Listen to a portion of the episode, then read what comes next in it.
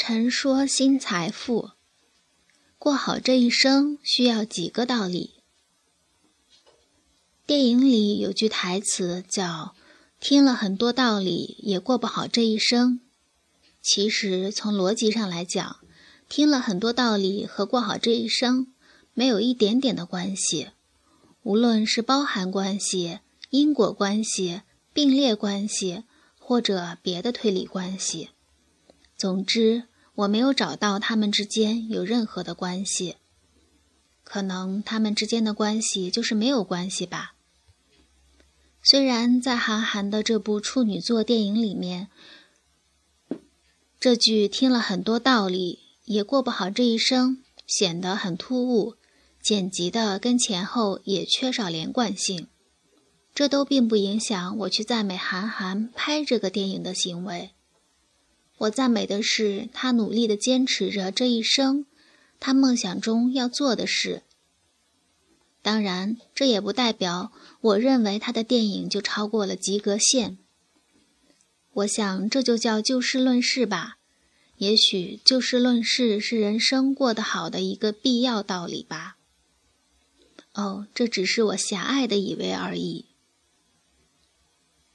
有很多的人这一生已经知道不少道理了，过到最后还是衣不蔽体、捉襟见肘、纠纠结结、死去活来。他这一生过得好吗？我们作为旁观者，没有道理去评定他人的人生好不好。只要当事人觉得这一生非常快乐。非常值得，那就是好的一生。零几年的时候，我看过一些记者的系列暗访，有几个有名气的记者，常在杭州的大桥下去采访流浪汉。流浪汉认为自己过得很潇洒，生活在江湖之中，每天去捡点吃的，偶尔捡一些可乐瓶子卖了换包烟。偶尔运气好，直接捡到半根烟。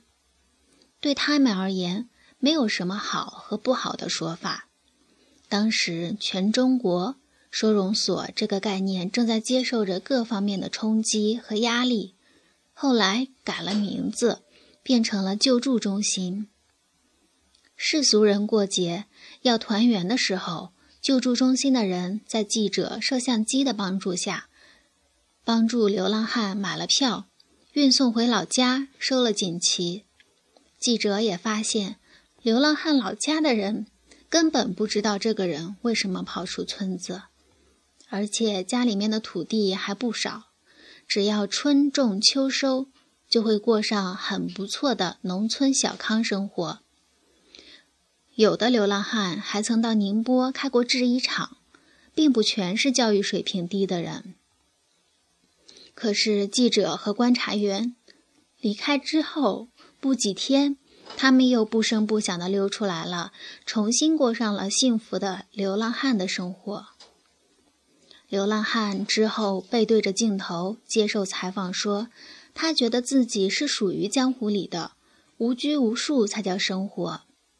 比如说，爱住在大桥下就住在大桥下，每天捡点什么就吃点什么。”既不乞讨，也不作为明天储蓄。他的一生过得好吗？他需要什么人生道理吗？我觉得除了他们本人，别的人是无法回答的。那么过好一生需要几个道理呢？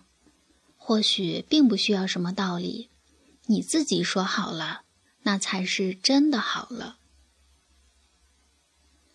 文章来自微信布衣春秋，感谢倾听，下次再会。